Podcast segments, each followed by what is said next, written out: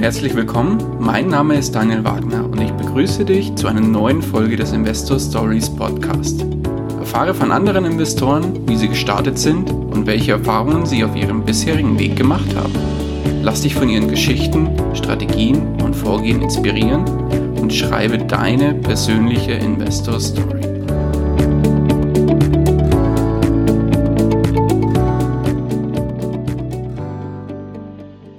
Herzlich willkommen zu einer neuen Folge des Investor Stories Podcast. Heute zu Gast bei mir Lars Konrad. Grüß dich. Moin Daniel, hallo. Alles gut bei dir? Ja, toll, toll, toll, du. Alles wunderbar. Morgens halb zehn mit Knoppers, ne? Äh, ja, Knoppers nicht, aber ich hatte tatsächlich schon Schokolade, ja. Aber ich will jetzt ah, keine Werbung machen. Zum Kaffee muss ich immer was Süßes haben. Alles gut. Wunderbar. Würdest du dich unseren Hörern ganz kurz vorstellen, bitte? Ja, sehr gerne. Mein Name ist Lars Konrad. Ich bin vielleicht dem einen oder anderen besser bekannt als der Spielwareninvestor. Da gehen wir sicherlich nachher nochmal drauf ein. Und äh, ja, bin 37 Jahre alt, wohne im schönen Lüneburg in Norddeutschland, habe eine Frau, zwei Kinder und mach so allerlei. Was ist denn das allerlei? ich werde immer ganz oft gefragt, äh, so dieses Spielwareninvestment, machst du das hauptberuflich zum Beispiel? Und sage ich immer, nein, also hauptberuflich pflege ich meinen Sohn. Das ist so ein bisschen tragische Geschichte. Also ich habe zwei Kinder. Ähm, der eine ist gesund geboren, ist dann durch eine tragische Geschichte halt äh, schwerst behindert. Das ist jetzt schon seit, wird jetzt 16 im, äh, im Januar und das Oh, okay. Da habe ich damals so nach der, ich habe irgendwann mal eine Ausbildung gemacht zum Groß- und Außenhandelskaufmann und Wirtschaftsabitur, weil ich gemerkt habe, arbeiten bockt doch nicht so. Bin dann aber sehr, sehr früh Vater geworden und äh, ja, dann ist das ist da eins zum anderen gekommen und ich habe dann irgendwann gesagt, okay, ist mein Sohn, ähm, ich bin jetzt für den da. Okay. So und äh, habe dann kurz nach dem tragischen Unglück dann, an dem eigentlich die ähm, Mutter dann schuld war oder die leibliche Mutter, ähm, meine heutige Frau kennengelernt, äh, die mich wunderbar unterstützt seitdem und äh, ja, wir jetzt auch noch einen fantastischen zweiten Sohn äh, oder mir noch einen zweiten Sohn geschenkt hat. Und ich sage mal, ich pflege hauptberuflich meinen ersten Sohn und mache nebenbei so alles, was Spaß macht. Ja, das ist jetzt weit gefächert, äh, hört sich das an, aber das ist es auch. Also ich habe mit Jürgen Klopp zusammen einen Werbespot gedreht für einen Rasierer zum Beispiel. Oder ich habe für Edeka ein Eis auf dem Markt gehabt, drei Jahre lang. Oder ich habe für Nuck Schnuller designt. Oder ich habe mit dem äh, Paten vom Kiez hier, äh, Kalle Schwensen und Derbe, das ist ein Modelabel aus Hamburg, haben wir eine T-Shirt-Kollektion auf dem Markt gehabt. Ähm, ich habe einen großen Online-Shop gehabt für Ostprodukte beispielsweise. Mhm. Also so ganz weit gefächerte Sachen und ähm, ich habe so ein, so ein kleines Credo. Ähm, Wenn es keinen Spaß macht, dann lass es bleiben. Das hört sich hört sich vielleicht so ein bisschen nach einem Kind an, ähm, aber also ich bin da, ich fahre da ganz gut damit. Also es ist jetzt nicht so, dass wenn Probleme auftauchen, dass ich dann gleich meinen Kopf in den Sand stecke und sage, komm, lass, äh, ich lasse das jetzt, das macht keinen Spaß, also so ist das nicht gemeint. Aber wenn ich merke, dass ich irgendwas tue, was mir absolut nicht behagt. Also wenn ich jetzt zum Beispiel jeden Morgen um sechs aufstehe, anderthalb Stunden pendel und mich kotzt die Arbeit an, wo ich da jeden Tag hinfahre und mein Chef ist scheiße und die Kollegen sind scheiße und ich, mir gefällt das Produkt nicht, dann würde ich da nicht lange arbeiten. Mhm. Ja. Oder ich war beispielsweise, ich bin nicht zum Bund gegangen, ich war Zivildienstleister, damals musste man das noch machen. Und aber nicht, weil ich jetzt grundsätzlich gegen äh, dieses ganze System bin, gibt's ja auch so Pazifisten, die sagen, Krieg ist doof und so. So, ich sehe das ein, man braucht eine Bundeswehr und so, verstehe ich alles. Und ich habe ein ganz großes Problem damit, äh, mir einen 15-Kilo-Rucksack umzuschneiden und mir von irgendeinem so Hiwi sagen zu lassen, du rennst jetzt mal irgendwie durch die Stadt oder durch den Wald, weil ich das jetzt gesagt habe, so völlig sinnbefreit. Also habe ich Probleme mit. Also so ein, äh, so, so ein Ding. Also ich bin, glaube ich, so ein Freigeist, der so sein eigenes Ding machen muss. Und äh, ja, damit fahre ich aber eigentlich auch ganz gut. Also meine Frau hat es manchmal nicht so leicht mit mir, mit äh, so über die letzten, wir sind jetzt 15 Jahre zusammen. Hm, sehr schön. Ähm, ja, was dann da, was da schon so alles ähm, aufgekommen ist. Aber man muss auch sagen, es wird nicht langweilig. Sie kann sich nicht beschweren. so soll es sein. Sehr gut. Jetzt sind wir hier in einem Investoren-Podcast. Genau. Wie ging es denn da bei dir los? Du investierst ja auch dein Geld Kommen ja. wir später nochmal drauf, wie das genau funktioniert. Ähm, wie ging es denn bei dir los, dass du dich überhaupt mit dem Thema Finanzen beziehungsweise Investments im Allgemeinen auseinandergesetzt hast? Ja, also ich habe natürlich im Vorfeld unseres Interviews nochmal so überhaupt generell darüber nachgedacht, weil ich mir schon gedacht habe, dass die Frage kommt. Und ich habe mich schon äh, als Kind eigentlich immer dafür interessiert oder ich fand es toll, Geld auszugeben und ich fand es toll, Geld zu bekommen. Das sind so zwei Dinge, das kann aber wahrscheinlich jetzt jeder bejahen, aber ich habe das als Kind auch wirklich so wahrgenommen. Ich fand das ganz, ganz toll einzukaufen. Ich fand es toll, wenn man dann aber was dafür hatte.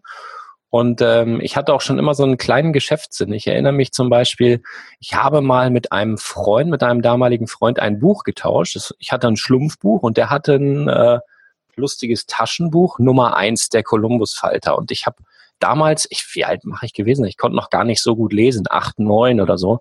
Ich hatte von meinem Vater so, ich kannte diese alten Taschenbücher und fand das Buch gut und habe auch gesehen, ist die Nummer eins und habe als Kind schon gedacht, das ist irgendwie super. So, mhm. Dann habe ich das Schlumpfbuch getauscht gegen den Columbus-Falter Nummer eins. Habe ich auch heute noch. Und äh, das Ding ist richtig was wert mittlerweile. Und als ich dann älter wurde, kam so, das war wenn man in den 90ern beispielsweise, diese Ü-Eier. Da hat irgendwer so einen Ü-Ei-Katalog auf den Markt geschmissen. Und plötzlich sind alle durchgedreht. Und ich war halt Kind oder Heranwachsender und fand das total gut. Es war so diese, diese, diese Schatzsuchen, diese, dieser Goldrausch, ja, den du so erlebt hast.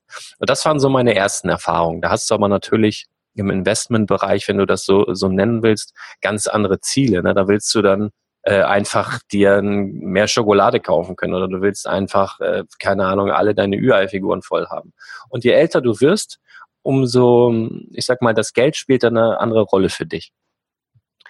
Und ähm, dann ist das vielleicht, wenn du Anfang 18 bist, willst du dann vielleicht eine geile Karre haben, um dann die Mädels zu beeindrucken. Du wirst dann ein bisschen älter und denkst, okay, irgendwie wäre ja auch eine eigene Bude nicht schlecht und äh, du brauchst auch Geld für die Mädels, die du dann binden willst und äh, so, so sind dann die Gedanken. Und heutzutage ist es dann bei mir eher so, mh, hm, dass ich, ich mag schöne Dinge, ja, ich finde teure Uhren toll oder ich habe eine tolle Kaffeemaschine, alles, was so meine Leidenschaft irgendwie ähm, begleitet, finde ich total gut. Aber so mein, mein, mein, mein Hauptding, das wirst du ja wahrscheinlich, ich glaube, wir sind so ungefähr ein Alter, wahrscheinlich äh, bestätigen mhm. können, dass man je älter man wird, da ändert sich irgendwas im Kopf. Ich weiß gar nicht, muss irgendwas Chemisches sein. Auf jeden Fall ist das jetzt so, dass ich eher denke, meiner Familie soll es gut gehen und äh, meinen Kindern, ähm, die sollen keine Sorgen haben. Und so, das ist eigentlich so mein Antrieb mittlerweile. Also so komplett anders, als es noch vor ein paar Jahren war. Das finde ich selber so interessant. Ich, ich reflektiere mich nämlich immer selber, beobachte mich selber. Und äh, ja, das mal so zum Thema Investment, wie ich dazu gekommen bin und wie ich da heute drüber denke. Ja, ist aber so. Ähm, man wird reifer oder man, was heißt man wird reifer? Man, man verändert sich. Die Priorität, mhm. Prioritäten werden komplett anders im Leben. Ja, lustig. Es ist auf jeden Fall ein, ein schleichender Prozess, den ich auch selbst sehr, sehr interessant finde. Mhm. Du wirst lachen, ich habe auch mit Ü-Eiern damals angefangen. ich glaube mit 14 oder so, da, da kam es total über mich. Also da bin ich dann. Welche Serie war das? Weißt du das noch? Ich glaube 97 ging es da bei mir los oder 96. Da war, was war denn da? Teeny Topsy Turtles oder irgend sowas? Die bestimmt. Aqua, Aqua irgendwas. Okay, ja, dann bin ich ein paar Jahre älter wahrscheinlich. Ja, so gut. Un, irgend so ein Unterwasser, so ein Unterwasserset war mhm. das. Da bin ich auf jeden Flohmarkt getingelt und habe da wirklich die ganzen Leute, die da so ein kleines Schüsselchen hatten mit Ü-Eier-Figuren, habe da immer gefragt, was wollen sie denn haben und habe die alle aufgekauft alle. bis ja, zum Unfall. Ja, ja, Und dann zu Hause gucken, was ist jeder einzelne wert und so, ne? Ja, ja. ja. Und dann hier schön Setzkästen und Pipapo, einen ganzen Schrank habe ich voll gehabt. Die habe ich heute übrigens noch, die stehen aber im Keller. ja, ich habe auch äh, eine riesige Box, also ich würde das eher in Kilo berechnen mittlerweile, aber ich lasse es jetzt auch stehen. Also eigentlich kommt ja alles nochmal wieder, ist halt nur mit dem Internet heutzutage eine ganz andere Situation als damals, wo du schon sagst, Flohmärkte, das war noch eine, eine andere Situation. Da gab es ja Ebay noch nicht und äh, ja, na gut. Ja. Okay. Ähm, beim Thema Investieren, jetzt sagst du, du hast mit Ü-Eiern theoretisch als in Anführungszeichen Investment angefangen. Aber wenn man mal so wirklich auf die Investmentschiene kommt, mhm. mit welchen Investments hast du denn tatsächlich begonnen? Sprich, ja, also du meinst richtig erwachsenen Sachen. Also so die richtigen Dinge, ja, genau. Ja. Ich habe ähm, irgendwann mal, das war, muss so 99 gewesen sein, wo es dann so aufs Millennium zuging und man nicht sicher wusste, okay, schalten sich jetzt hier alle Computer ab, ist sowieso alles tot und so weiter. Da haben dann die Versicherungen, beziehungsweise das war ein Lebensversicherungs-AG, wo ich mich dann habe bequatschen lassen, wäre jetzt vielleicht auch negativ ausgedrückt. Also ich habe mich da schon informiert, aber war halt noch sehr jung und hatte überhaupt gar keine Erfahrung und bin aber in einen, immerhin in einen aktiv gemanagten Fonds eingestiegen. Das, das war aber so ein irgendwie eine fest vereinbarte Laufzeit über zehn Jahre, meine ich. Zehn Jahre waren das. Mhm. Und ähm, die haben mir ganz tolle ähm, ja, Verläufe gezeigt, äh, ganz tolle Kurven, haben mir auch erklärt, warum sie dann die Besten sind, warum ähm, sie aktiv daran interessiert sind, jeden Monat die beste Rendite zu erzielen und so weiter und so fort. Äh, ja, und dann habe ich da sozusagen äh, ja mein erstes reelles Investment getätigt, wenn du so sagen willst. Und ähm, rückblickend, ja, war natürlich die Finanzkrise da irgendwo dazwischen, aber das kann ja immer mal passieren. Das gab es ja in der Geschichte immer wieder, dass, dass die Kurse halt runtergehen. Da, das muss man halt irgendwie da muss man mit rechnen und äh, du kannst halt relativ wenig machen, wenn, wenn so ein Fonds dein, dein Geld in den Fingern hat und äh, wenn das über zehn Jahre fest vertraglich angelegt ist. Mhm. Und äh, ja, summa summarum hatte ich dann, äh, als ich mir das dann hab auszahlen lassen, ähm, weniger, als hätte ich das zehn Jahre in einen Schuhkarton unter meinem Bett gehabt.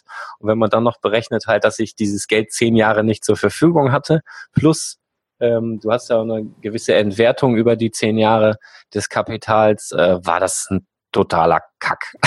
das fand ich halt. Und äh, dann habe ich so gedacht, Mann, das ist doch irgendwie, das muss doch irgendwie anders gehen. Und hatte natürlich dann auch ein bisschen Geld über eben aus diesem Kram da und habe dann so gedacht, ja, was machst du denn damit? Und habe dann gedacht, wahrscheinlich waren diese ganzen Aktienmanager einfach nur zu dumm und habe dann angefangen, musste das irgendwie selber machen und habe dann angefangen, mich für das Thema Aktien so ein bisschen zu interessieren und äh, was heißt bisschen, also ich war da richtig, ähm, ich beiß mich dann in so eine Sache rein und hat dann die Financial Times Deutschland abonniert, die gab es damals noch, die kam morgens um 5 Uhr 15 war der immer da. Das war so eine hautfarbene Zeitung, äh, war ich schon mal ganz geil drauf und habe mir das reingezogen, hatte den Aktionär abonniert und war ein großer Fan von, damals gab es auf N24 eine, eine Aktienshow irgendwie von, äh, ich weiß gar nicht, wer das sagen darf. Ich sag's lieber nicht. Da war zumindest auf N24 dieser Nachrichtenkanal mhm. und da war ein bekannter ähm, Experte, also anerkannter und bekannter Experte, der dort auch Moderator war. Und der hat dann irgendwann eine, das nannte sich 10.000 Euro Anleihe ins Leben gerufen. Weil kann ja jeder googeln. Ich glaube, du wirst da was finden. Und äh, das war dann so, dass er wohl ein Jahr, was ich noch nicht mitbekommen hatte, schon mal sowas gemacht hat, angeblich, ähm, hätte 10.000 Euro genommen, die so und so und so investiert und daraus 100.000 Euro gemacht. So, das war so das Ding, was mich dann, da war ich ja auch noch relativ jung, wo ich gedacht habe, Mensch, das bockt ja, ne? Und das in einem Jahr. Äh, du hast jetzt zehn Jahre gewartet, um quasi nichts zu haben, beziehungsweise hast dann noch für bezahlt. Jetzt kommt da so ein Onkel und sagt, komm mal hier, gib mir mal 10.000 ähm, ich mache dir in einem Jahr 100.000 davon. War ich irgendwie nett, ne? So. genau. Vor allen Dingen, du hast dann, du, du schaust ja dann zu solchen Leuten auf, gerade wenn die im Fernsehen auf so einem seriösen Kanal auch, äh, du denkst, du hinterfragst es ja gar nicht. Und dann auch Seminare hat er gegeben, die hat man dann besucht, die auch nicht günstig waren im Übrigen, aber gut. dann habe ich, dann habe ich das halt gemacht und mein bester Freund damals, dem habe ich das auch erklärt, der fand das auch super, hat auch mitgemacht. Und ja, Ende da vom Lied war dann, äh, dass ja dieser Mensch, ich glaube, er sitzt immer noch im Gefängnis und wir haben richtig, wirklich richtig viel Geld verloren. Also ich glaube nicht nur wir, sondern ganz, ganz viele andere Leute. Also ich habe so die Vermutung, dass der Mensch dann, äh, also es waren halt so teilweise Penny Stocks gewesen, wo er dann nachts ein Newsletter rausgehauen hat, hat irgendwie gesagt, so, ihr kauft jetzt, keine Ahnung, 5000 Stück von denen. Ähm, ungefähr zu dem und dem Kurs, da sind die gerade und dann ist das super. Die werden abgehen wie Schmitz Katze. So, und dann vermute ich mal, dass er dann vorher ein gewisses Kontingent selber schon hatte. Dann kam äh, sozusagen die Riesengefolgschaft, hat eben gekauft, gab einen riesensteigenden Kurs, er hat vermutlich verkauft. Und äh, ja, das war alles irgendwie nix. Also Ende vom Lied war, da war ich dann wieder, ähm, ja, also da war ich richtig, da, da bin ich richtig abgeschmiert. Ne? Mhm. Also das waren dann, und für mich war das echt echt viel Geld. Also 10.000 Euro haben oder nicht haben sind schon 20 und gerade wenn du Anfang 20 bist, ist das echt mega viel Geld. Auf jeden Fall. Und ähm, naja, dann äh, habe ich so gedacht, ihr könnt mich alle mal. Äh, ich will jetzt einfach nur ein bisschen was anlegen in Gold und Silber. und dann bin ich äh, zu meiner Sparkasse gegangen, habe denen das erzählt, habe gesagt, so, ich habe noch ein paar Mark, ich würde gerne so ein paar Maple Leafs kaufen. Das gefiel mir halt einfach so eine kanadische Goldmünze und da kriegst du dann ähm, so eine feine und zu Gold. Mhm. Kannst du da, hat damals ähm, ich glaube, 600 Euro gekostet. Und dann habe ich gedacht, ich will noch ein paar Barren. Goldbarren waren mir dann zu teuer und äh, zu sperrig. Habe ich gedacht, nimm ein paar Silberbarren.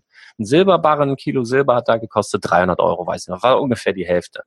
Und bin ich zur Sparkasse, habe denen das erzählt und äh, dann saß mir so ein alter Herr gegenüber, so ein Experte. Wir waren auch extra in Ledersesseln in einem extra Raum da und hat er gesagt, ich wäre völlig bescheuert, weil Goldpreis ja auf einem absoluten äh, Rekordhoch, das kann nur nach unten gehen, da passiert gar nichts. Das macht gar keinen Sinn.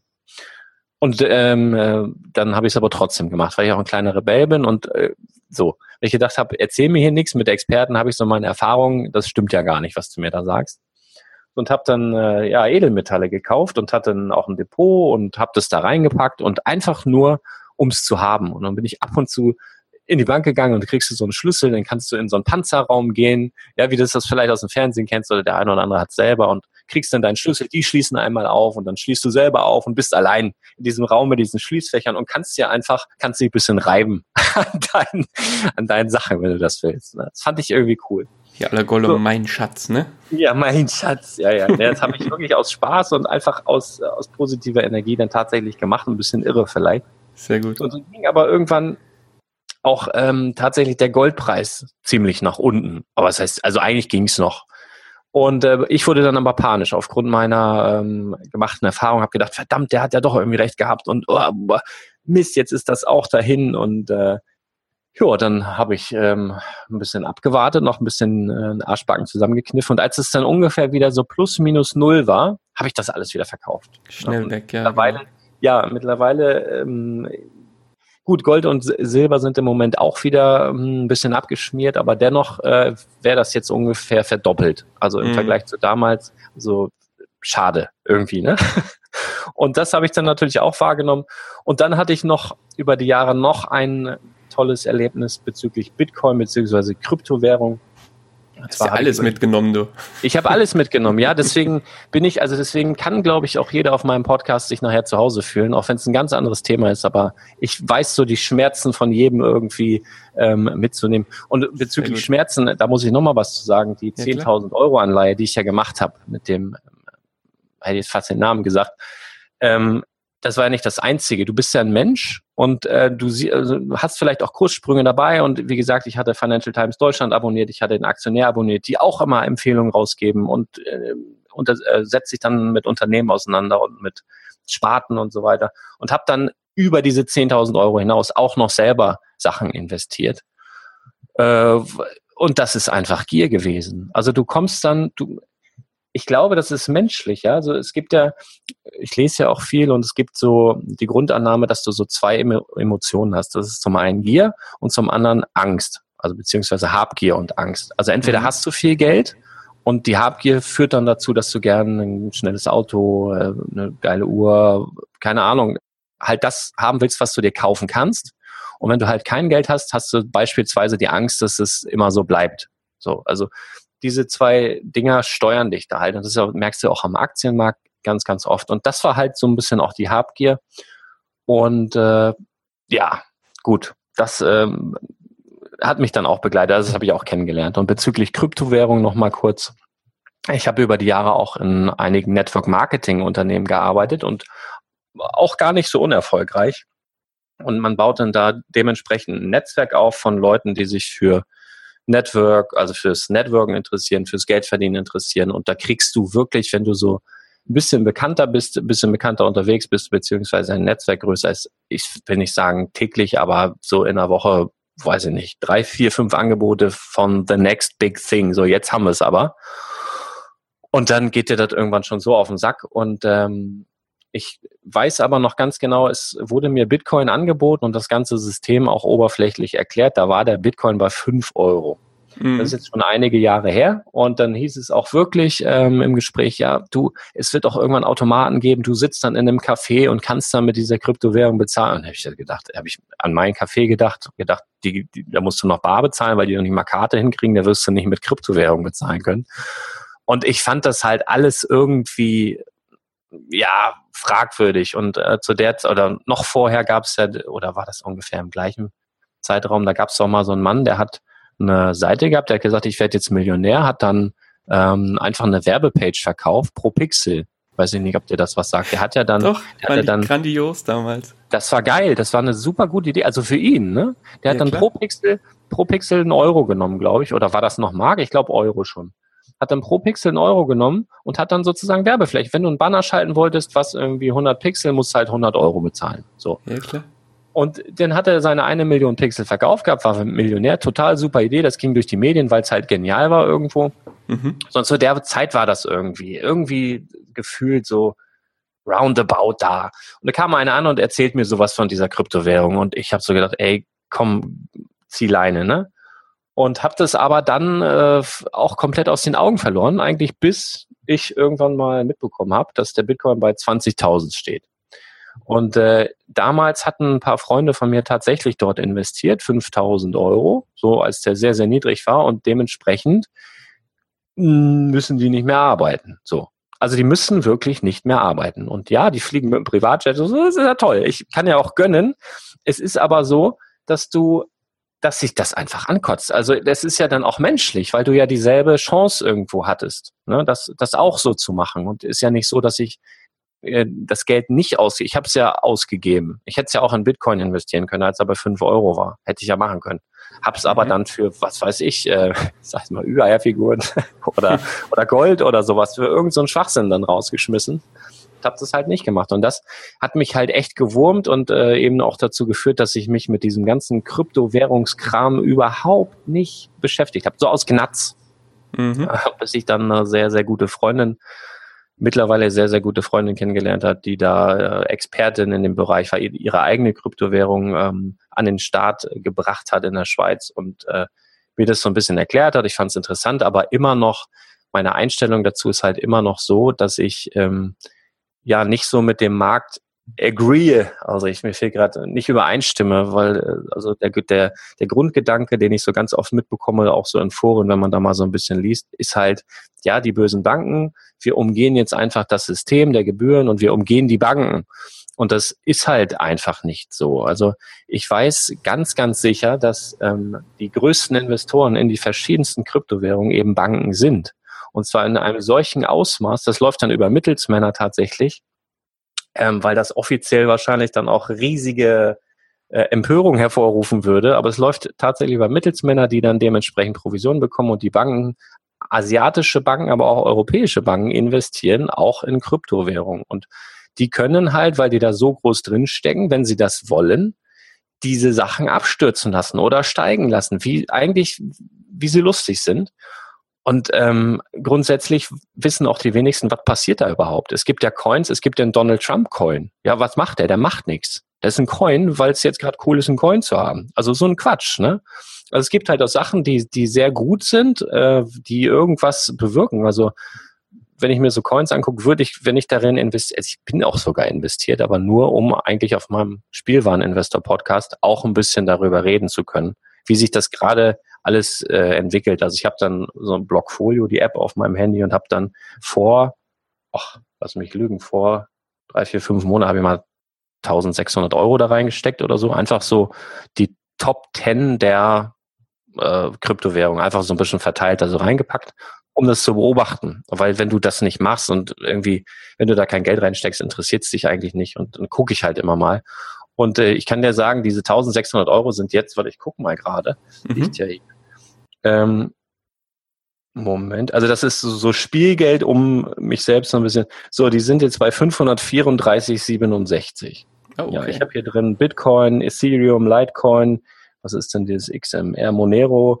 Äh, dann habe ich IOTA, was ist das hier? Stellar, Ripple und Verge.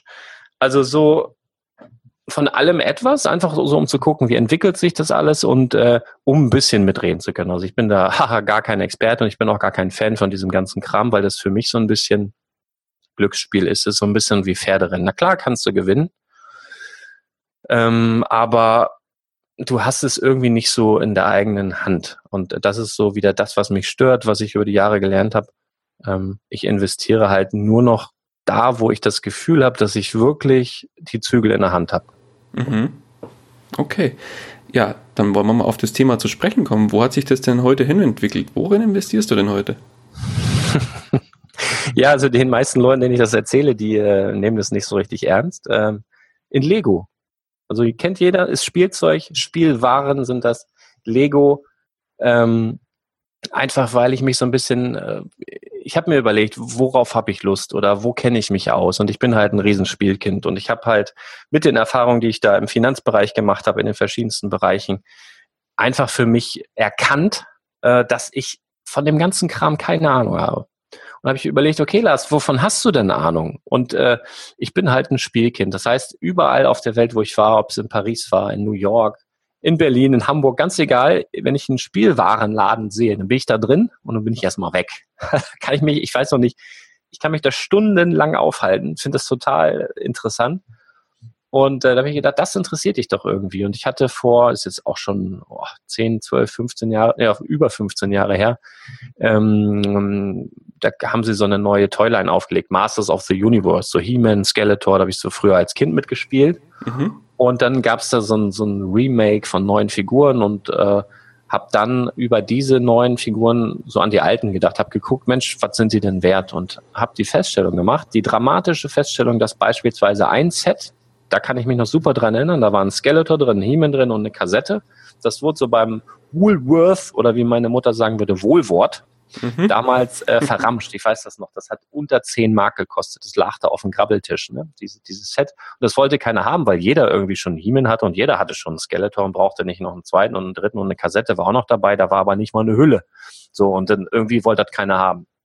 Und dieses Set ist heutzutage nicht unter 2000 Euro zu bekommen. Und da habe ich gedacht, boah, leck mich am Arsch. Hättest du da damals einen Karton, hier komm, ich nehme hier alles, äh, pack mal einen Karton, lass mal liegen, hättest du das gewusst. Und ähm, das gab es ja immer wieder. Es gab ja immer wieder Toylines, die dann heute ähm, wieder mehr wert sind. Warum? Weil, weil die Kinder von damals, ganz oft ist das so im Erwachsenenalter, wollen sich so ihre Kindheit so ein bisschen zurückholen und investieren dann halt in Sachen, die sich damals nicht leisten konnten, beispielsweise. Das ist nur, nur, nur ein Grund. Und da habe ich aber gedacht, ja, okay, aber wie kriege ich denn das hin? Oder welche Toyline gab es denn damals oder welches Spielzeug gab es denn damals, was es heute immer noch gibt? Und da gab es ja ganz, ganz wenig. Bis mir dann aufgefallen ist, dass es schon immer Lego gibt. Also seit ich lebe, gibt's Lego. Da haben, haben meine Eltern schon mitgespielt. Und mir ist auch aufgefallen, das geht nicht kaputt, das wird weiter vererbt und habe mich dann mit diesem Thema beschäftigt, habe mir die Firma genauer angeguckt, habe gemerkt, was mir sehr, sehr sympathisch ist, dass die nicht aktiennotiert sind. Das heißt, du kannst da nicht ähm, Aktien kaufen von dieser Firma, sondern mhm. die Aktien dieser Firma sind sozusagen die Lego-Sets.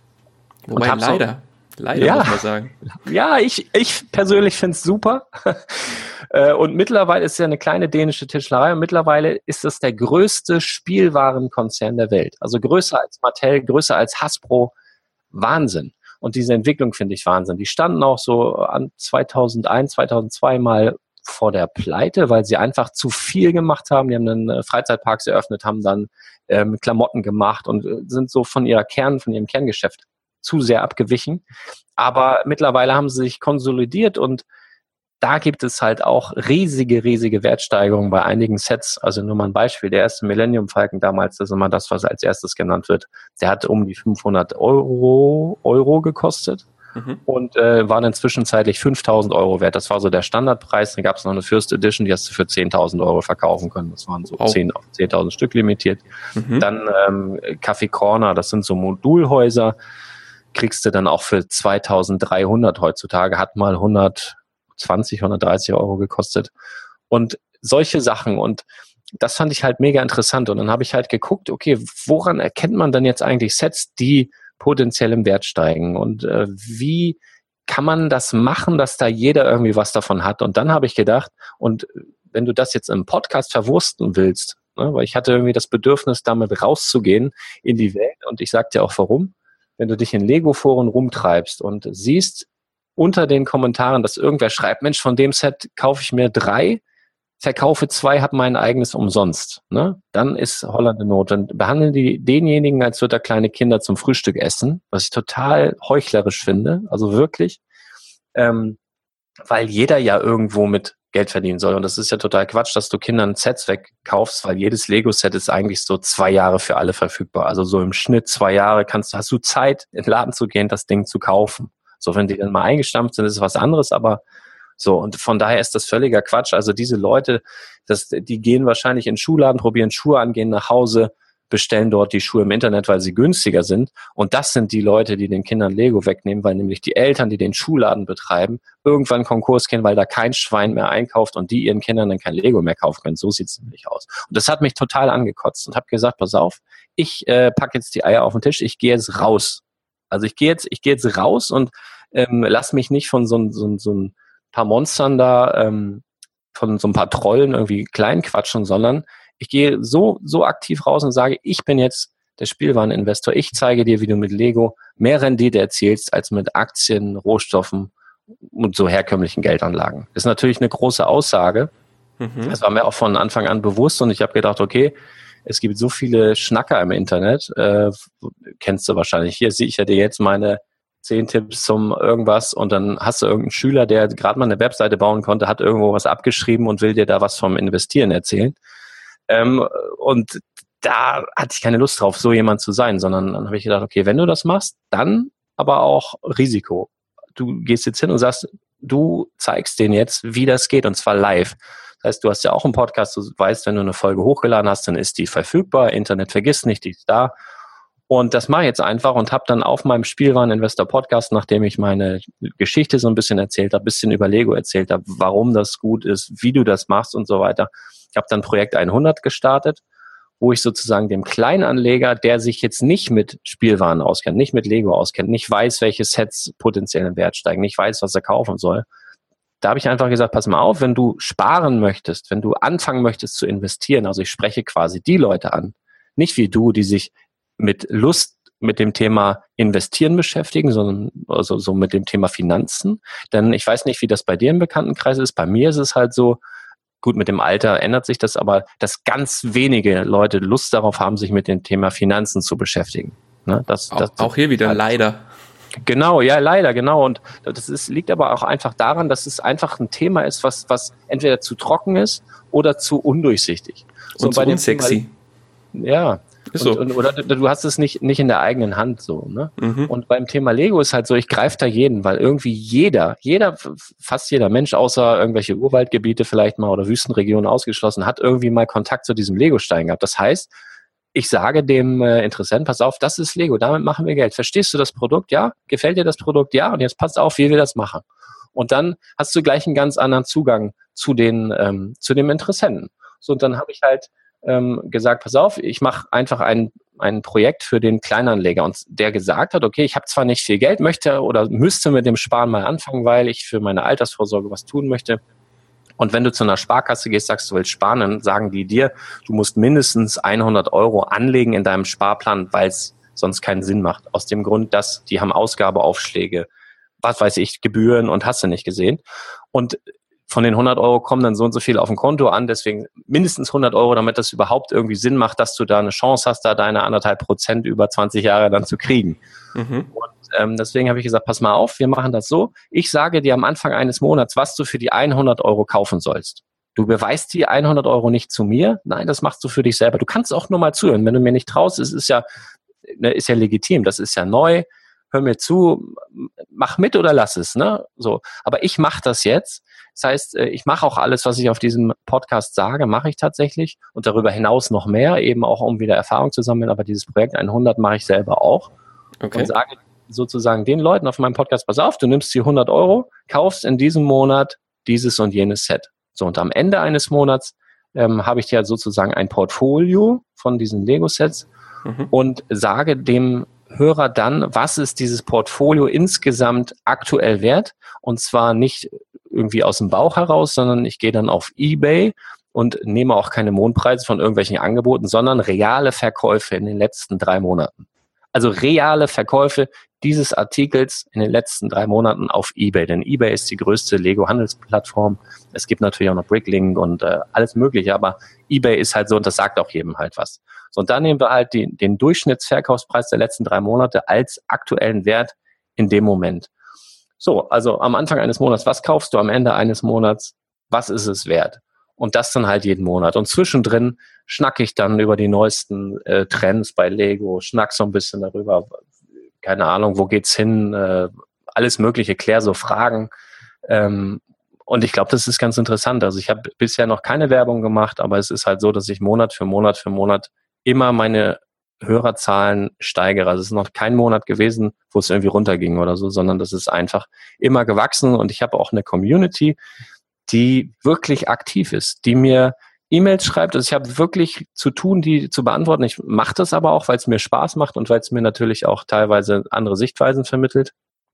Aber es ist halt richtig cool. Und als Vergleich habe ich halt ein statisches Aktiendepot, ähm, sag mal so fiktionär hingepackt, äh, einfache Aktien, die jeder kennt. Ja, also der sich nicht mit dem Thema auskennt, haben wir gesagt, Apple packen wir rein, hier Daimler-Benz, äh, Coca-Cola und Tesla. Und dann habe ich noch den Goldpreis und den Silberpreis dabei. Und am Anfang auch noch ähm, den Wert von Bestandsimmobilien in drei deutschen Städten. Und habe dann sozusagen die prozentuale Veränderung bei dem Depot, bei dem Aktiendepot, dann dem Depot gegenübergestellt meines Lego-Depots. Und im letzten Monat war das irgendwie so, dass wir mit dem Aktiendepot, obwohl Apple stark gestiegen ist, ähm, waren die anderen nicht so geil drauf. Und dann guckt man halt in den letzten elf Monaten, also quasi mein statisches Vergleichsdepot hat irgendwie 1,8 Prozent oder so oder 1,9 Prozent zugelegt. Muss jetzt lügen, weiß ich gar nicht aus dem Kopf. Mhm. Und das Lego-Depot aber um die 55. Oh. So, das machen wir erstmal nach. Und wenn dann einer kommt und sagt, das ist Spielkram, ja, ist, ist okay für mich. Ne? Und wenn, wenn dann einer kommt und sagt, ja, aber wie, ich, wie soll ich denn jetzt 200.000 Euro in Lego investieren? Natürlich, ähm, da sage ich auch, das ist Quatsch. Ja, das, das, natürlich geht das auch, aber das ist mit einer Menge Aufwand verbunden und das ist Quatsch. Für 200.000 Euro würde ich eher sagen, guck mal, guck dich mal auf dem Immobilienmarkt um oder sowas. Ne? Aber ähm, für den Kleinanleger, der bisher gar nichts gemacht hat und überhaupt nicht weiß, wo er da einsteigen soll, bevor er so auf die, auf Deutsch gesagt, Fresse fällt, wie ich mit ähm, verschiedenen Bankprodukten. Und dabei musst du halt auch immer im Kopf haben, wenn du zu einer Bank gehst und jemanden gegenüber sitzt, der nur dein Bestes will, dann musst du auch im Kopf haben, der ist ja auch verpflichtet, dir dann das Beste anzubieten. Aber eine Bank, wenn ich zur Sparkasse gehe, die haben ja ihre eigenen Produkte von Deka oder was auch immer das ist. Und darüber hinaus sehen die ja nichts man kann das dem Menschen, dem persönlich ja gar nicht übel nehmen. Die haben halt das, was sie dir anbieten können. Davon bieten sie in dem Moment das Beste an. Aber ob es das Beste auf dem Markt ist, ist sehr, sehr fragwürdig. Und das ist so das Problem, was ich damit habe. Dann gibt es auch unabhängige ähm, Berater. Wie, wie heißt denn hier, ähm, was jeder kennt? Deutsche Vermögensberatung? Ich will jetzt nicht lügen. Ähm, es gibt auf jeden Fall Finanz, äh, Finanzunternehmen, die, wo du auch im Internet dann Vergleiche machen kannst. Witzigerweise, wenn, wenn du da dann ins Impressum gehst und die Firmen, die dort stehen, in, bei Wikipedia eingibst, kommst du letztendlich drauf, dass es alles ein Konzern ist, wo du dann so denkst, okay, lustig. Also ähm, und, und da fühle ich mich einfach verarscht. Ja. Ähm, so, und das ist, das führt halt alles dazu, dass ich, dass ich sage, ich möchte gerne etwas machen, wo ich ähm, die Zügel selbst in der Hand habe. Also ich weiß gerade nicht, wer das ist, das müssen wir vielleicht nochmal nachreichen, aber das ist tatsächlich so mit diesem oh, Du, alles gut. Ich weiß, ich weiß gerade nicht, wie der Anbieter heißt. Also falls ich irgendeinen Namen gesagt habe, den kannst du vielleicht gleich wegpiepsen oder so. Ähm, aber äh, ja, ich kann es dir noch nachliefern.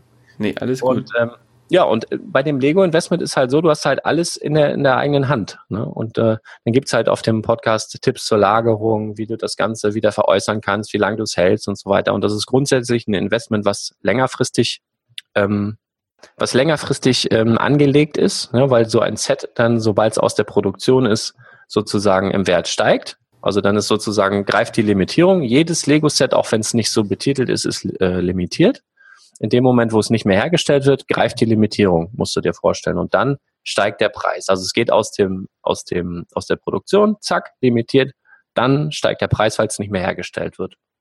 Und äh, der Trick dabei ist halt einfach, wie erkenne ich solche Sets, die aus der Produktion gehen? Dann äh, zu welchem Preis kaufe ich das? Weil der, der Einkaufspreis bestimmt da ganz, ganz arg deine Rendite letztendlich. Mhm. Und äh, ja, woran erkenne ich Sets, die potenziell steigen und sowas. Und das sind alles so Themen, die ich dann auf meinem Podcast ähm, bearbeite und baue simultan eine Akademie auf, ne, wo du dann richtig zum Spielwareninvestor ähm, Profi ausgebildet wirst, wo dann steuerliche Geschichten noch mit reinkommen und Versicherungssachen und sowas. Das startet aber erst Ende Januar. Ja, cool. Und ein Buch schreibe ich auch noch. Also es wird nicht langweilig. Ja, sehr gut. Ja, bist du gut beschäftigt. Ja, das ja. Heißt, zusammengefasst, unterm Strich habe ich jetzt rausgehört, du investierst sehr stark in Lego, hast ja. noch einen kleinen Teil Gold, richtig? Mhm. Und genau. hast, noch, hast auch noch ein Aktiendepot. Ja, und ein paar, paar Silbermünzen habe ich auch noch. So, so, ich stehe total auf diese Maple Leafs, wenn du dir da so ein paar Tubes holst. Es gab nämlich auch, bin ich vielleicht ein bisschen nerdisch veranlagt, ähm, normal ist da mal die englische Königin drauf. Äh, und es gab jetzt aber auch eine Serie mit dem Superman-Zeichen, fand ich total gut. Da war die ah, Oma weg, klar. da hast du da Superman-Zeichen. Also sowas finde ich halt cool, genau. Und davon packe ich mir dann halt immer was weg. Also schaden mhm. kann es nicht. Nee, definitiv. Okay, wenn man jetzt von oben mal drauf schaut, wie viel Prozent davon sind denn in Lego? Boah, ich würde sagen, ähm, also wenn du Bargeld auch noch äh, dazu nimmst, also wenn du nur investierte Sachen dazu nimmst, also wo das Geld angelegt ist, würde ich sagen 90 Prozent Lego. Wirklich. Also ich habe ich habe ähm, ich habe ein Lager, was äh, jeden Spielwarenhändler in der Umgebung bezüglich Lego mit Sicherheit die Tränen in die Augen treiben würde. Ah, ehrlich, hast du dein eigenes Lager, Lager angemietet? Ja. Okay. Ähm, und da muss man halt auch mal gucken, dass die Kinder da nicht so reinlaufen. ähm, aber ja, ja, ja, genau. Und wow. ähm, ich bereue nichts. Also es ist halt so, ich stehe tatsächlich teilweise, ähm, ich habe auch im Keller, ähm, habe ich auch einige Sets und das ist teilweise so, dass ich dann abends nochmal, bevor ich ins Bett gehe, ich gehe da runter und äh, da kommt es dann wahrscheinlich wieder durch, was ich mal in der Bank gemacht habe, nur mit dem Gold und dem Silber. Aber dass ich teilweise so davor stehe und mich einfach freue. So. Und das hast du mit Aktien nicht. so.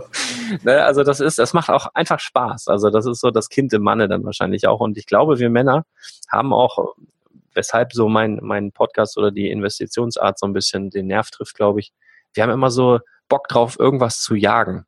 Ja, also ich habe es immer leicht, wenn, wenn wieder ein Neukauf von irgendeinem Auto ansteht oder irgendwas, dann informiert man sich darüber und wo ist am günstigsten und welche technischen Finessen und so. Mit diesem Lego-Investment bin ich eigentlich viel ruhiger geworden, weil, weil sich mein kompletter Jagdinstinkt jetzt nur noch darauf ähm, konzentriert. Also total entspannt. ja, sehr geil. Ja.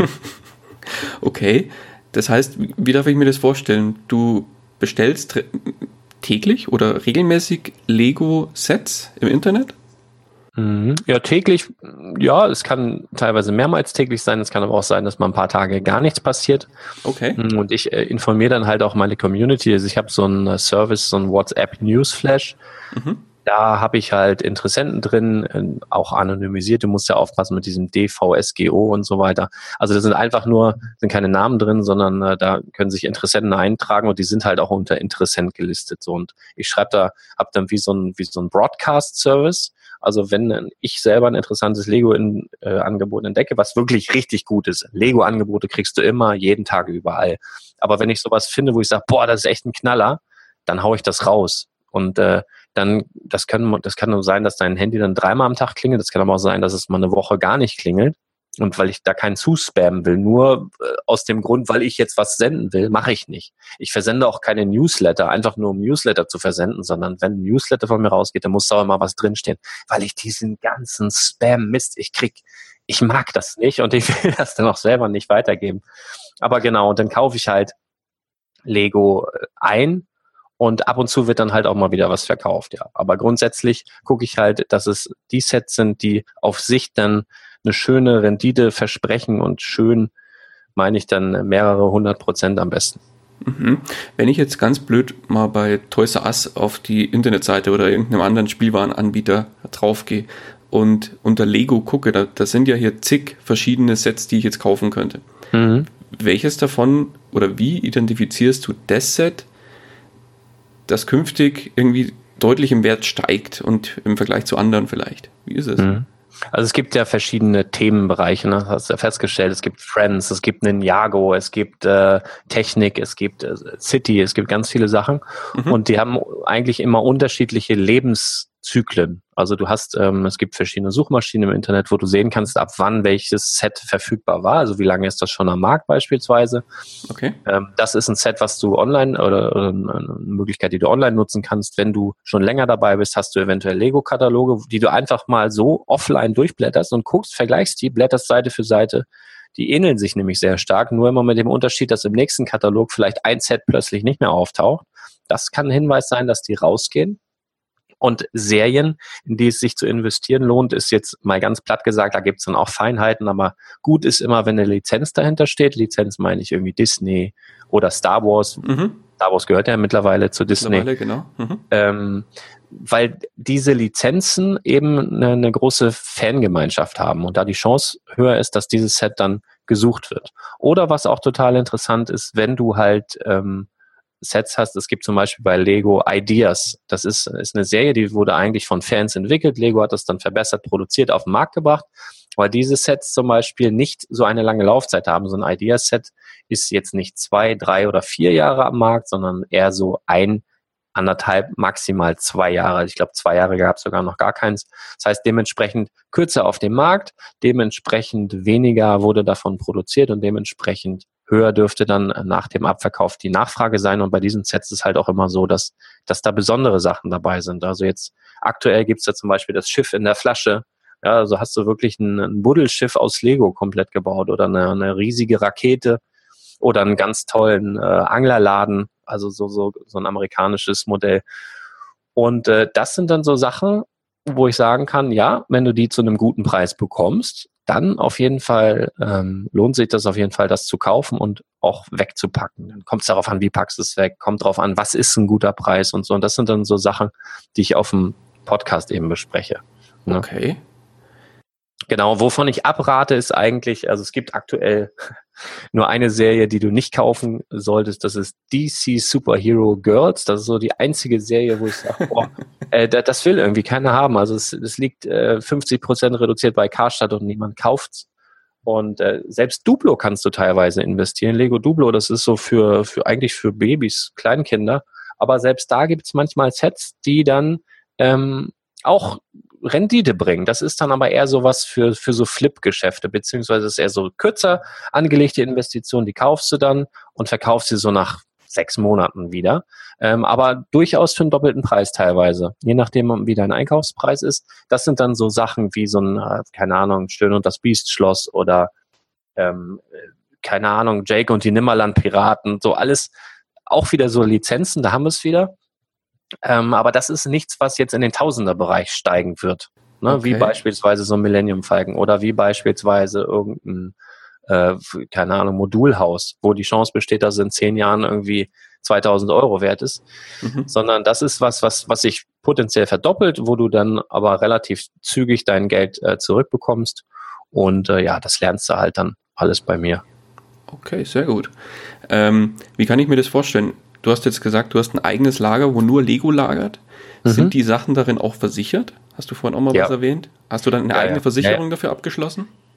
Ja, habe ich und mhm. ich bin auch gerade dabei, so mit einer Versicherungsgesellschaft ähm, beziehungsweise mit einem Anbieter was auszubaldowern, ähm, das so für jeden ja, perfekte Versicherung sozusagen abgeschlossen werden kann, weil es ist auch immer individuell. Der eine wohnt in einer Mietwohnung, der andere wohnt in einem Haus, der andere hat ein eigenes Lager dort, der andere macht das hier und dort. Und ich habe ja, sprach ja schon die Spielwareninvestor Akademie an, die gibt's ab 28. Januar und da möchte ich halt so ein Gesamtpaket anbieten, so ein rundum sorglos Paket, wo wirklich alles abgedeckt ist, was du bedenken musst. Und da ist dann, arbeite ich dann halt mit dieser Versicherungsgesellschaft zusammen, wo ich dann sage, pass auf, bezüglich Versicherungen hier, wendet euch an die, die wissen genau, was dein Problem ist, die wissen genau, was du willst und dann macht das mit denen ab. Und dann halte ich mich da raus oder genauso steuern. Ne? Der Einzige, der beratend tätig werden darf in Deutschland, steuerberatungsmäßig, ist ein Steuerberater.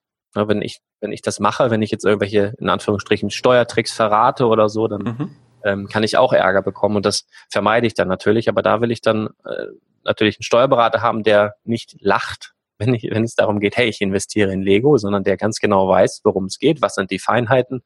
Und dieser Steuerberater wird dann empfohlen demjenigen, der in der Akademie ist und die verbinde ich dann einfach und dann können die die Sachen unter sich ausmachen. Und alles andere, ähm, was zu wissen muss bezüglich Lagerung, bezüglich Einkauf, welche Sets steigen, welche Serien sind äh, potenziell interessant, welche Serien auf keinen Fall und so weiter.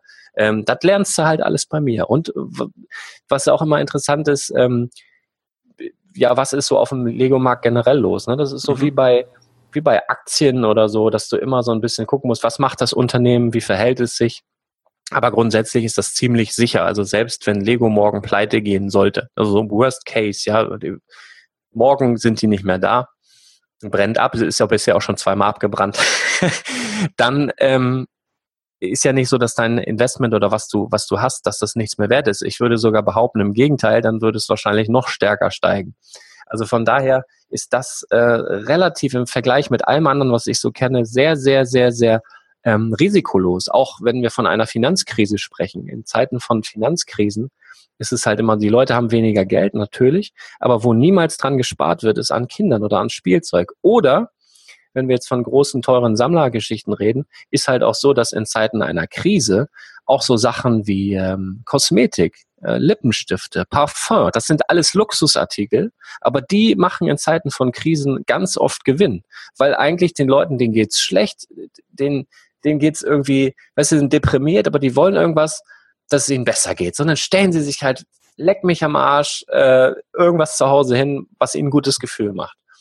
Und von daher ist das auch in Zeiten der finanziellen Krise, falls sowas nochmal wieder droht und wird bestimmt nochmal wieder irgendwann kommen, ist das dann auch eine sichere Sache. Also ich bin da total entspannt, was das angeht. Und ich habe auch das Gefühl, ähm, dass mir da keiner was vormacht. Und das ist ganz wichtig. Also muss ich persönlich haben. Mhm. Ähm, und äh, bei den, bei allem anderen, was ich bisher gemacht habe, muss ich einfach sagen, bin ich zu dumm. So. Also das kriege ich einfach nicht auf die Reihe mhm. und fühle mich da hilflos. Und das mag ich nicht, das Gefühl. Mhm. Ja, spannendes, spa wahnsinnig spannende Nummer. Wirklich. Ich finde es großartig. Super, ja, wirklich. ist auch, hör gerne mal rein. Also macht auf ja, jeden Fall Spaß. Schon erledigt. Ähm, nur zu empfehlen, dein Podcast wird auf jeden Fall auch in den Shownotes verlinkt. Super. Ähm, genau. Okay, du hast jetzt am Anfang ja auch schon von vielen äh, Fehlern berichtet, die du beim Investieren mhm. begangen hast. Welche davon äh, oder welchen davon würdest du denn als deinen größten Fehler bezeichnen?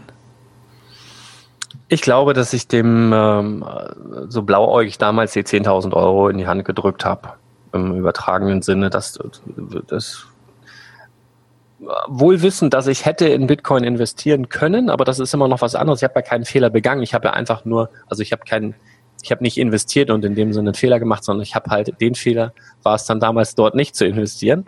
Deswegen mhm. würde ich das mal ausklammern. Das nervt mich total. Ne? Ja, hätte, aber, hätte war kein Fehler. Genau, hätte, hätte, hätte meine Oma ein Pimmel, wäre es mein Opa, ne? Nee, aber ähm, also der größte Fehler würde ich schon sagen, dass ich so damals blauäugig einem Experten und wirklich der wurde, dem, da gab es Artikel im Aktionär, der, der, der hatte auf N24, was ja ein wirklich auch seriöser Nachrichtensender ist, äh, eine eigene Show. Ähm, der hat Bücher geschrieben, die überall empfohlen worden sind. Dem hat man vertraut.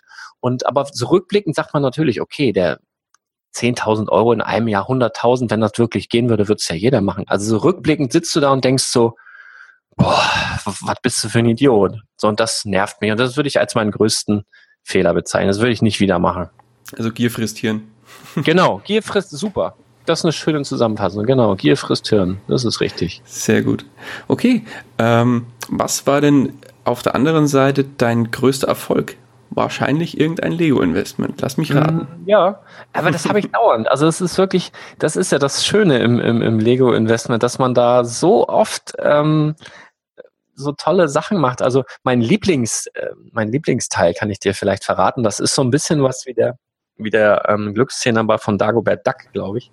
Okay. Und zwar gab es vor, es gibt so Lego Minifiguren, der kostet heutzutage so eine kleine Tüte, ich glaube 3,99. Und die, das ging los, ich weiß gerade gar nicht, wann ging denn das los? 2003 oder so kamen die auf den Markt und dann kostete eine Tüte noch 2,50 Euro.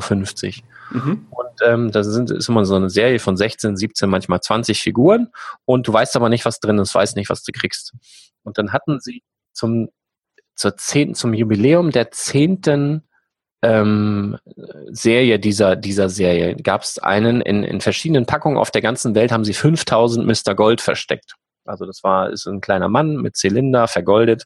Und da gab es auf der ganzen Welt halt 5000 äh, Exemplare. Und konntest du aber auch für 2,50 Euro kaufen. So, und ich habe äh, hab so ein Ding.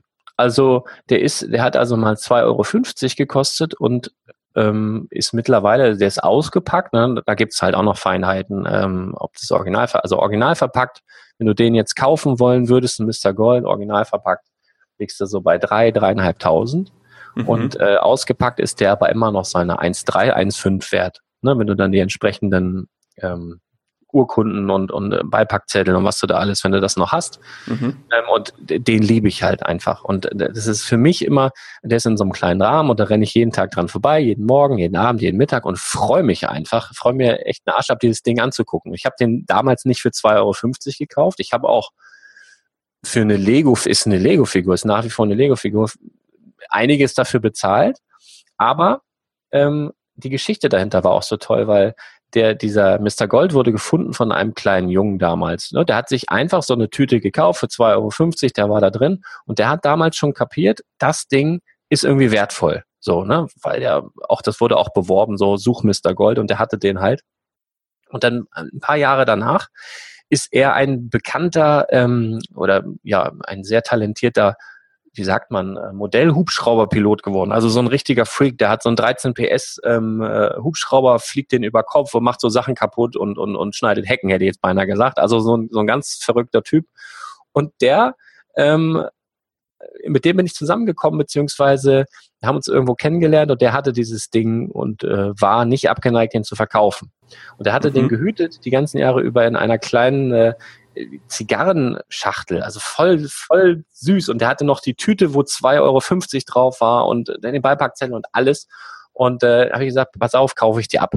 Und wir haben uns da auf einen Preis geeinigt, den ich auch jederzeit wieder bezahlen würde und freue mich darüber. Und er hat sich gefreut, weil er sich dann äh, neue technische Sachen kaufen konnte und ich musste das Geschäft mit seinem Vater abwickeln, weil er noch nicht 18 war, immer noch nicht.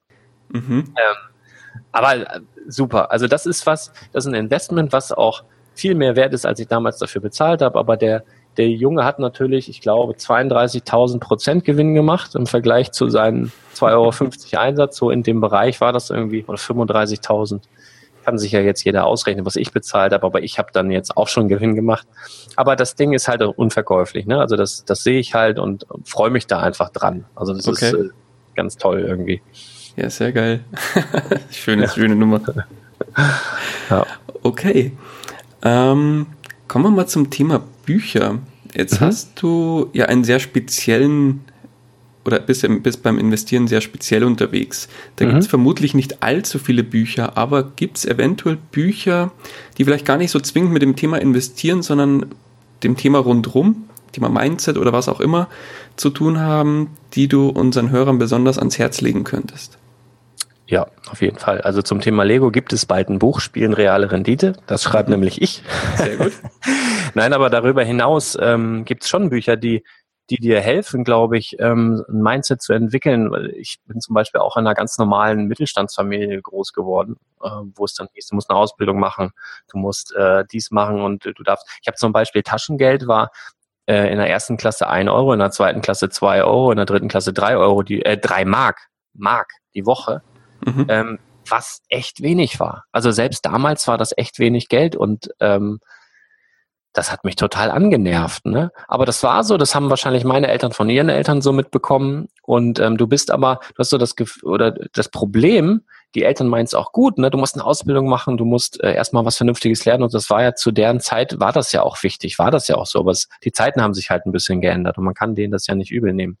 Aber um so ein Mindset zu entwickeln, es gibt ein Buch, das ist ein, ein Klassiker, Klassiker, Rich Dad Poor Dad von äh, Robert Kiyosaki. Der ähm, vermittelt dir sozusagen ein finanzielles Mindset, was du brauchst, um vermögend zu werden. Ich weiß nicht, ob du das kennst. Richard Klassiker, Purde. natürlich. Ja, also super, super, super Ding. Und äh, das ist halt ganz interessant, weil das in so einer Geschichte verpackt wird, die, das kannst du ja auch als Hörbuch holen vielleicht, wenn du keinen Bock hast, dir so einen Schinken durchzulesen. Auch als Hörbuch total interessant. Mhm. Ist ein bisschen so im Romanstil, aber du lernst da sehr, sehr viel. Und was ich auch noch total cool finde, ist äh, Denke nach und werde reich von äh, Napoleon, Napoleon Hill. Hill. Auch klassisch. Genau. Und das ist, der erinnert mich übrigens so ein bisschen an dich gerade, weil der Napoleon Hill, der wurde ja damals von Andrew Carnegie, äh, dem äh, Stahlmagnaten, äh, beauftragt, ähm, ich glaube, reiche Leute zu interviewen, wie sie mhm. zu ihrem Reichtum gekommen sind. Mhm. So.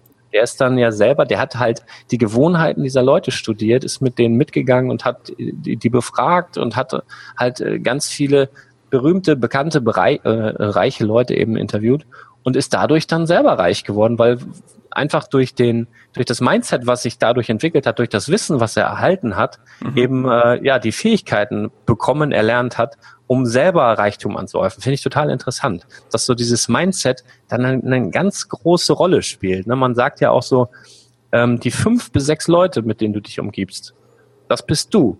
Ja, also wenn äh, angeblich ist es so, dass wenn du die fünf Leute, mit denen du die meiste Zeit verbringst, nimmst deren Einkommen, teilst mhm. es durch fünf, ist dein Einkommen. Mhm. Also total interessant. Und du kannst das natürlich ändern. Ne? Du kannst, ähm, wenn du jetzt keine vermögenden Leute um dich herum hast, musst du auch nicht einen Kopf in den Sand stecken. Dann kannst du damit anfangen, YouTube-Videos zu gucken. Beschäftige dich einfach rund um die Uhr mit einem, den du bewunderst oder so ähm, über YouTube. Äh, versuch ra rauszukriegen, wie der sich bewegt, was der macht, was der morgens isst. Hat der irgendwelche, ähm, keine Ahnung, ähm, wie sagt man, Routinen, Morgenroutinen oder irgendwas.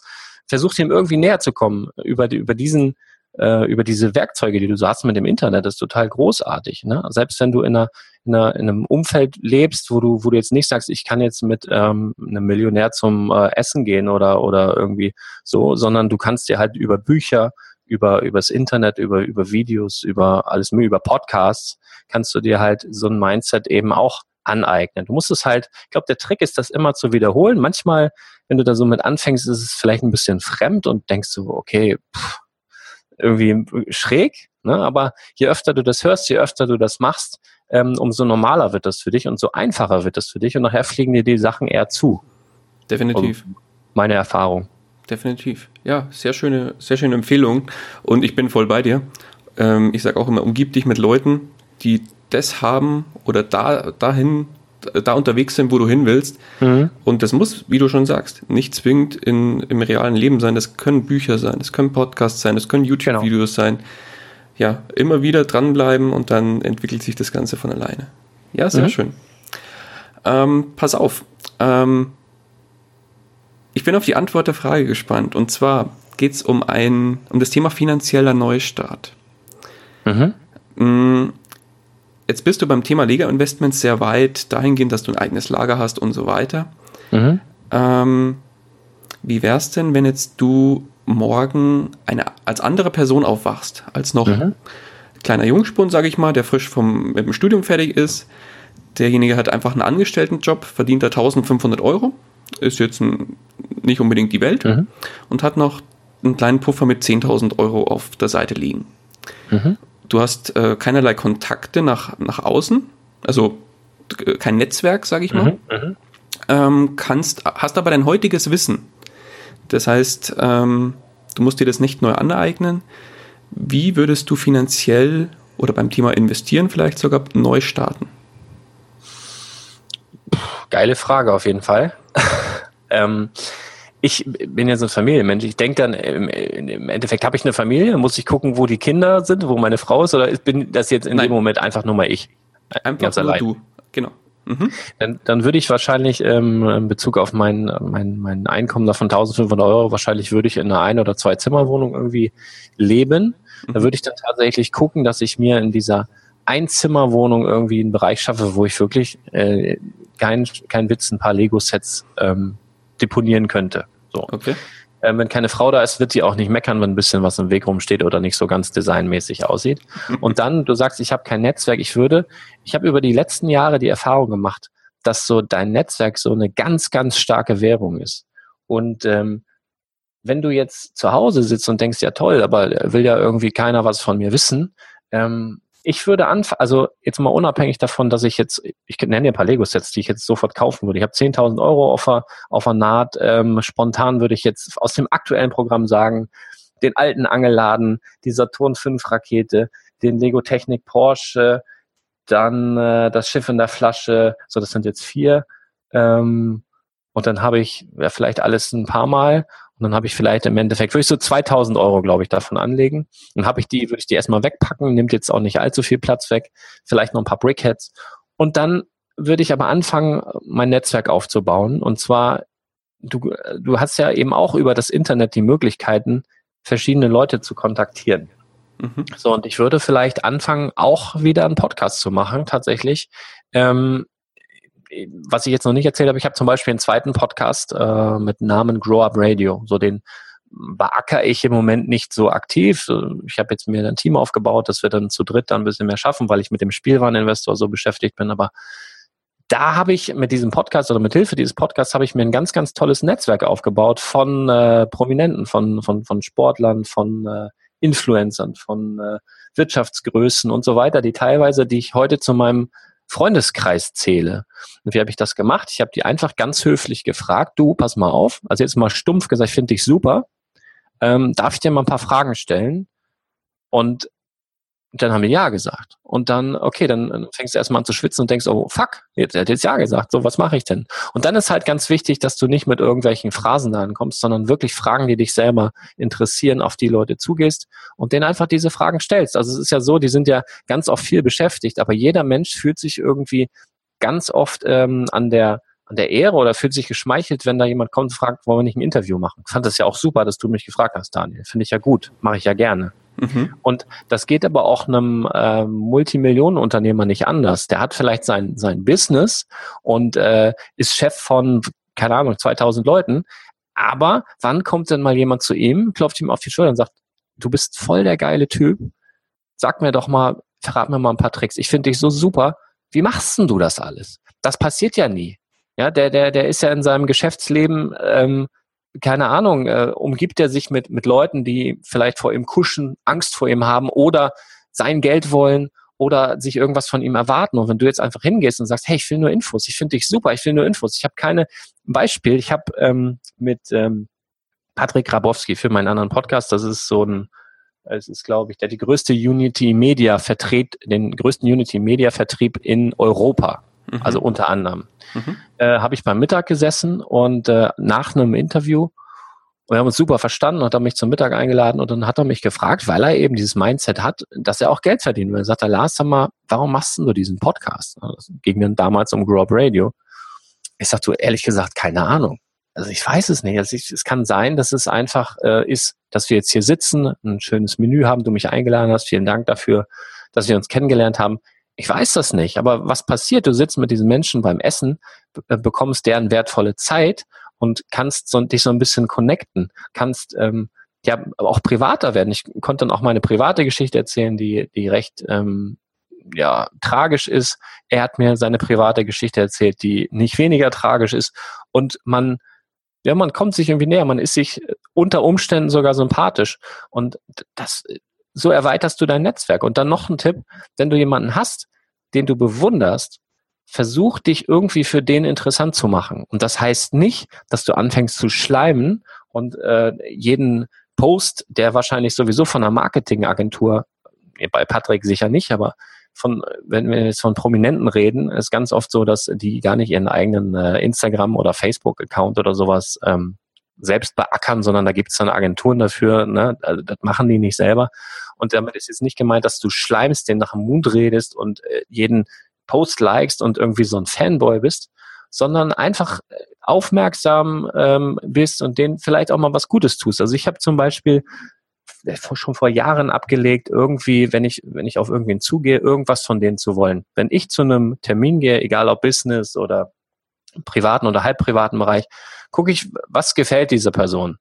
Also äh, bei Patrick war es jetzt beispielsweise so, ähm, Multimillionenunternehmer, der, der hat sein Lambo, der hat, äh, der hat alles. Äh, wirklich. Und ähm, habe ich gedacht, was schenkst du so einem Menschen? Ich bringe immer Geschenke mit. Und äh, der hatte halt auch einen Hund, einen riesigen Hund, Anton. Und da äh, habe ich gedacht, äh, was, was machst du da? Und dann habe ich so einen, einen riesigen Oberschenkelknochen vom Pferd mitgebracht. Also das Pferd war nicht mehr dran, das war schon tot. Das ist wahrscheinlich eines natürlichen Todes gestorben. Aber habe hab das auf riesigen Oberschenkelknochen. Und äh, es gibt, äh, ich weiß nicht, wie die Firma heißt, ähm, so Wasserbomben, die packst du an Wasserhahn ran und innerhalb von, ich glaube, 30 Sekunden hast du 100 Wasserbomben. So, bup. Die sind dann voll und die kannst du dann benutzen. Und in seinem Penthouse-Büro mit Pool und so, mega geil ähm, war ich dann eingeladen und äh, dann habe ich diese Geschenke verteilt und es, es, hat ungefähr 30 Sekunden gedauert. Da standen wir beide im fünften Stock oder vierten Stock an seinem, äh, in seiner Küche und haben Wasserbomben aus dem Fenster geworfen. Sehr geil. Es, es war mega. Es war wirklich gut. Die dritte Wasserbombe hat gleich erstmal den Spiegel des Autos seines Programmierers zerstört. Was ihn aber auch äh, wirklich, er war wirklich ähm, Das hat ihn mitgenommen. Das fand er nicht gut. Aber wir haben trotzdem weitergemacht. Also es war extrem lustig. Also wir hatten einen wirklich spannenden Tag. Und das empfehle ich dir auch. Also nicht, dass du hingehst. Ich bin auch nicht hingegangen, habe gedacht, Mensch, äh, ich treffe mich jetzt mit Patrick, weil der ist äh, Millionenunternehmer, der schenkt mir bestimmt Geld oder der, der hilft mir, irgendwas aufzubauen oder so, sondern ich wollte den Typen, den Menschen einfach nur kennenlernen. Und wenn du mit dieser ehrlichen Absicht auf Leute zugehst, dann ist es, glaube ich, sehr, sehr leicht, dein Netzwerk ehrlich zu erweitern. Und dann machst du dich halt interessant für die Leute, wenn du gucken kannst, was kannst du für denjenigen vielleicht tun. Die Frage hören die ja auch ganz selten, weil mit Leuten, mit denen die zusammenkommen, ähm, ja, ist es immer so, was, ne, die wollen ja meistens irgendwas. Und wenn du da einfach mal die Frage stellst, so kann ich was für dich tun vielleicht, in irgendeiner Art und Weise, kann ja sein, dann ist das auch schon mal ganz nett. Also das sind so meine Tipps. Und das ist so, wenn ich mit den 1500 Euro, den 10.000, ich würde erstmal 2000 Euro jetzt aktuelle Sets kaufen, die ich gerade genannt habe, würde mhm. dann aber anfangen, ähm, mir wahrscheinlich, müsste ich mir auch noch einen Computer kaufen, du bist ja ein mieser Typ, dann wird da auch noch ein bisschen Geld ähm, draufgehen. Und aber mit diesem Computer würde ich dann wahrscheinlich ähm, ja die Werkzeuge nutzen, die wir haben, und anfangen, versuchen, mir ein ehrliches Netzwerk aufzubauen aus den verschiedensten Bereichen, so die mir vielleicht irgendwann hilfreich sind, hilfreich sind, aber vielleicht in dem Moment auch einfach nur ein anderes Mindset vermitteln. Ne? Also einfach wie ein Buch, nur in Live. So, das wäre so mein Tipp. Toller Tipp. Bin begeistert, wirklich super. Ähm, kommen wir zu langsam zum Ende des Interviews. Wir ja. haben die Stunde übrigens schon geknackt, sehe ich gerade. Ja, ich bin eine Laberbacke, ich habe dich gewarnt. Alles, nee, alles gut. Nicht so schlimm. Ähm, wenn jetzt jemand mit dem Investieren beginnen will, ja. sagen wir mal auch explizit im Bereich Lego investieren beginnen will und du könntest mhm. demjenigen einen kurzen und knackigen Rat noch auf dem, mit auf den Weg geben. Mhm. Welcher wäre das? Investiere nur in Sachen, die dir persönlich gefallen. Also wenn, wenn es jetzt grundsätzlich Investment wäre, würde ich sagen, investiere nur in Sachen, von denen du eine Ahnung hast. Mhm. Ähm, ist ja schwierig, wenn du irgendwie anfängst, hast du wahrscheinlich von, von nichts wirklich eine Ahnung. Und wenn wir jetzt beim Lego-Investment sind und du da auch noch keine Ahnung von hast, klar, du hast als Kind damit gespielt, aber jetzt investmentmäßig keine Ahnung, würde ich trotzdem sagen, investiere in irgendwas, was dir gefällt, was dich optisch anspricht. Wenn du jetzt gibt ja viele Star Wars-Fans da draußen tatsächlich. Wenn du jetzt ein Star Wars-Fan bist beispielsweise und kennst dich mit Star Wars aus, hast vielleicht alle Filme gesehen, keine Ahnung, was auch immer, dann bist du in gewisser Weise schon zumindest auf diesem Gebiet, in dieser Sparte, die durchaus interessant ist, ein kleiner Experte. Und du kannst dann zum Beispiel einschätzen, ist ein Lego-Set gelungen? Ja, macht dich das irgendwie, tönt dich das irgendwie an? Sind die Minifiguren, die dort enthalten sind, sind die irgendwie cool? Sind die wichtig für die Story? Ist dieses Fahrzeug wichtig für die Story? Also mach mal erstmal nur das, was dich persönlich interessiert, wo du ein gutes Gefühl bei hast. Weil wenn dir jetzt ein Lego-Set gefällt, wenn wir in dem Bereich bleiben, dann ist die Chance sehr, sehr groß, dass es andere Leute dort draußen gibt, denen es ähnlich geht wie dir. So, das ist so mein Tipp. Ja, sehr schön. Lars, wenn man dich erreichen will, wie kann man dich am besten erreichen? Ähm, du kannst mir ganz easy eine E-Mail e schreiben, wenn du mich persönlich erreichen willst, unter legolas.spielwaren-investor.de, also wie Lars und nur das Lego davor, mhm. äh, legolas.spielwaren-investor.de. Die Webseite befindet sich gerade im Aufbau, die gibt's, ja, spielwaren-investor.de. Ähm, du kannst mich auch gerne über Facebook äh, connecten. Ich, ich schicke dir nachher die Links. Also ich habe da durchaus auch mein Netzwerk dann da. Wenn du irgendwelche Ideen, Fragen oder sowas, kannst du mich auch da anschreiben. Es kann aber unter Umständen wirklich einen Tag, zwei, vielleicht auch zwei Wochen dauern, bis ich mal antworte. Mhm. Ähm, je nachdem, wie viel ich zu tun habe. Und äh, wäre auch cool, wenn du vielleicht im Instagram, du, ich bin jetzt ganz neu auf Instagram mit dem Spielwareninvestor, privat bin ich da auch zu finden, aber mit dem Spielwareninvestor ganz neu. Falls dich das Thema Lego interessiert, kannst du da gerne auch vorbeigucken. Spielwareninvestor heißt das ganz ähm, kreativ. Äh, ja, du findest mich schon. Also kannst auch mal Lars Konrad googeln, Lars Konrad Lego. Du wirst mich finden, das ist gar kein Problem, denke ich. Alles klar, super. Lars, ich danke dir ganz, ganz herzlich für deine Zeit und für dieses wirklich super interessante Interview. Ja, ich danke dir. Also äh, ich finde grundsätzlich, äh, muss ich jetzt auch mal sagen, finde total super, was du da machst. Ja, du, also du bist ja wie so ein, wie so ein äh, ja, Napoleon Hill der Neuzeit. Das finde ich total gut. also ja, ist ja wirklich so. Ich finde das total gut, was du da machst und ich wünsche dir auch weiterhin viel Erfolg und äh, werde deinen Podcast jetzt auch abonnieren, verfolgen. Da krieg, kriegst du auch eine Bewertung. Leute, Podcaster lieben Bewertungen. Bewertet jetzt seine Show und wenn ihr Lust habt, meine auch. Aber das ist halt so, ne, willst du mir zustimmen? Wir, wir haben recht ein, oder wir reden jetzt miteinander, aber wenn man auch einzelne Folgen aufnimmt, man sitzt in seinem stillen Kämmerlein und kriegt relativ wenig zurück. Und das ist dann Bewertungen und, und Sternchen und Abos sind unser Applaus. Ne? Deswegen ordentlich bewerten und so weiter. Macht mal. Definitiv. Danke für den Aufruf. Sehr gerne. Ja, ja. Spaß gemacht. Ja, definitiv. Bist ein äh, sehr sympathischer, ähm, sehr, sehr sympathischer Zeitgenosse. Äh, Danke. Hat wirklich Spaß gemacht, mit dir zu, zu reden. Ähm, die letzten Worte des Interviews gehören dir. Ähm, Leute, macht einfach das, wozu ihr Lust habt. Ähm, außer es ist verboten, dann äh, passt auf, dass ihr euch nicht erwischen lasst. Nein, ganz im Ernst. Ähm, ich würde euch den Rat geben, wenn ihr irgendwo bei irgendwas ein blödes Bauchgefühl habt, dann lasst das sein, weil das ist ganz oft ganz, ganz richtig. Und wenn ihr irgendwie den Drang habt, irgendwas unbedingt machen zu müssen, sei es im Investmentbereich oder wo auch immer, dann macht das einfach. Und wenn ihr jetzt Geld übrig habt und investieren wollt, dann überlegt euch mal und fragt auch mal euer Bauchgefühl, ob ihr das jetzt so machen müsst und investiert nicht irgendwo nur um des Investierens willen. Dann wartet lieber noch, bis ihr das findet, wobei ihr, ihr euch gut fühlt. Schönes Schlusswort. Gerne. Lars, ich danke dir ganz herzlich. Mach's gut. Bitte. Ciao, ciao. Ciao. Das war's auch schon wieder mit dieser Podcast-Folge. Ich danke dir ganz herzlich fürs Zuhören. Nimmst auch du deine Finanzen in die eigenen Hände und legst dein Geld selbstständig an? dann freue ich mich darauf, von dir zu hören. Geh hierfür einfach auf investor-stories.de und schreibe mir eine Nachricht. Vielleicht spreche ich dann ja schon bald mit dir über deine persönliche Investor Story. Ich freue mich, wenn du auch beim nächsten Mal wieder mit dabei bist. In dem Sinne, habe die Ehre, dein Daniel.